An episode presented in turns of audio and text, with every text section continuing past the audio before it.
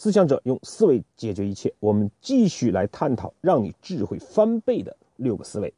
我们今天来探讨三个思维程序的最后一个步骤。我们今天呢，还是分为三个部分：第一，问题与实例；第二，答案与解读；第三，老杨对您行动的建议。我们先来看今天的问题与实例。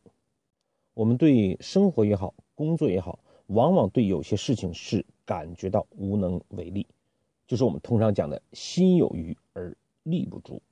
尤其我们在一个组织之中，就更会遇到这样的问题啊。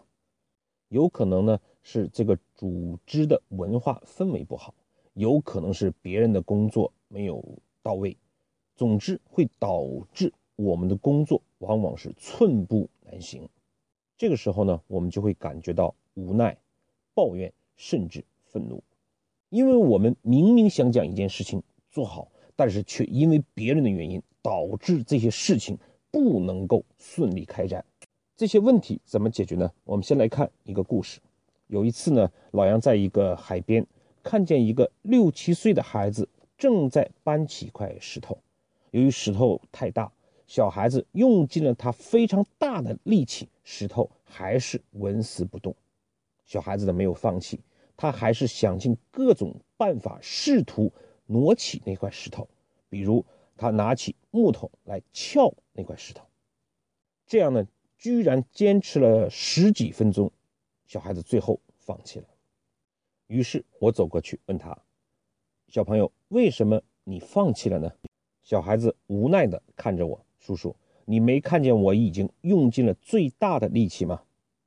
我对着他笑了笑，对他说。你没有用尽你最大的力气，因为你为什么没有让叔叔或者是你的父母来帮助你呢？我们不也是你的力气一部分吗？小孩子看着我，然后对我说：“叔叔，那你愿意帮助我吗？”我说：“当然。”于是，这块石头我们毫不费力的就将它挪起来了。小孩子最后是非常欢快的享受着这份成就。和快乐。我们接下来看答案与解读。我们今天的问题呢，是我们对有些事情明明是自己很想做好，但由于受到各种因素的影响，导致我们多方努力，但是事情终究没有能成功。这就是我们通常讲的心有余而力不足。往往对这些事情，我们会感觉到无奈、抱怨，甚至愤怒。小孩子搬石头的故事。不正是这些问题的真实写照吗？我们往往认为我的力气就是我的力气，我没有想到，事实上能够协同别人获得帮助，这本身就是你最重要的气力。我在企业经常会遇见这样的一些人，比如说他们会说我自己有能力做好这件事情，但是苦于公司没有给我机会。我通常对这样的事情会回答道：“你的能力最重要的就是让别人见识到你的能力。是孔雀，你就开一次屏给我们大家看看。通过你自己的开屏，让别人认识到你，然后别人给你机会，这就是你的协同的能力。有的时候呢，企业的中高层也会讲，我做某件事情是因为别人啊，别的部门对我配合不够。”那我通常也会告诉他，什么叫用人？真正的用人不是用我们的下属，而是用你的横向的同级部门，甚至是你的领导。这些本质上都是我用另外一个词语来表达协同能力的重要性。事实上，一个人是否成功，真的不取决于自己的气力，而是取决于你使用了多少人的气力。有些人呢会抱怨自己怀才不遇，觉得缺少识别自己能力的人，都有就是通常我们讲的“千里马常有，而伯乐不常有”嘛。但事实上，好的马哪需要伯乐？都是这样的。再来看一个企业中的实例，我曾经辅导的一个客户呢，我帮助他们召开公司一个非常重大项目的启动会议。可是会议开始之后呢，我却发现这个项目的负责人公司的一位副总居然不在。然后呢，我就问总经理秘书，为什么这个人没有到？秘书告诉我说：“杨老师，您昨天在通知的时候就没有包括李总。”好，我说那赶快请他过来。这个人进来的时候呢，我故意的问了他一句：“李总，为什么您迟到了？”李总说：“我刚刚被通知到。”我说：“好，那赶快我们先坐下，先讨论问题。”在会后呢，我与李总又进行了一次交流。我说：“李总。”从这个事情的发生，您没有过错啊，你没有任何的这种问题，因为杨老师忘记通知了，因为秘书也没有提醒。那么接下来我想问李总，你有没有考虑过这个会议的召开？你知道吗？你知道？好，这个会议是要讨论你的项目，你知道吗？你也知道。那么接下来仅仅是因为可能是这个秘书忘通知了。也可能是因为杨老师忘记了，你就没有来。你有没有想过，你可以问一下，主动争取一下，协同一下呢？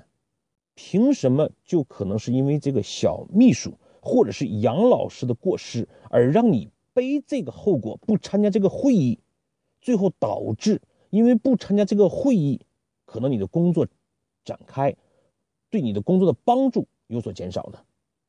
我说，如果说您是一个员工，我没有必要这样的要求。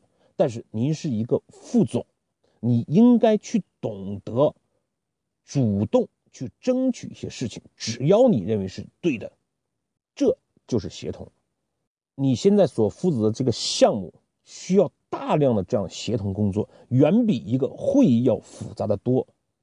而你的职位副总更需要大量这样的工作，才能将。工作展开，并且做的最好，所以啊，我们工作也好，生活也罢，都会像那个小孩子一样，会有一个惯性思维。我们自己就是我们自己，我们往往忘记了去协同别的资源，通过自己的努力让别人动起来。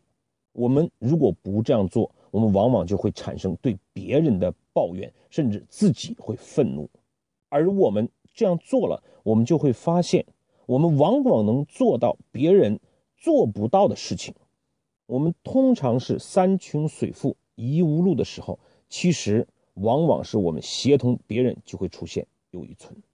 我们通常也讲巧妇难为无米之炊，但是真正的巧妇，真正的成功人士，就要懂得去协同别人，想办法去提供提供米。在企业之中，我们太需要这样的人了。我们往往都是别的部门哪些地方没有做到，所以我们就停下来等待。试想一下，对这些事情，我们能主动的协同一点，主动的出击一下，这些事情往往就会迎刃而解，公司的效益就会增加，自己的工作也会做得更漂亮，团队的氛围也就会变得越来越好。好，我们今天呢讲解读。啊，与观点做一个回顾。事实上，我们在讲协同共赢。我们做一件事情，我们就是共赢者。我们一旦成为共赢者之后，就会出现了我的概念。一有了我，我们就受了限制。我们忘记了我们可以协同大量别人的资源来做成一件事情。李嘉诚就讲过，建立自我，追求无我。我们真的去建立了强大的自我之后，我们往往就可以有更大的胸怀。不会去计较这个事是因为谁的过错导致的，我们但求事情本身能够成功，也不必去追求自己的功劳到底如何，而真的是将事情做成。所以在这个意义上，协同不仅仅是我们的一种行动，更体现了我们对一件事情的责任，体现了我们的胸怀。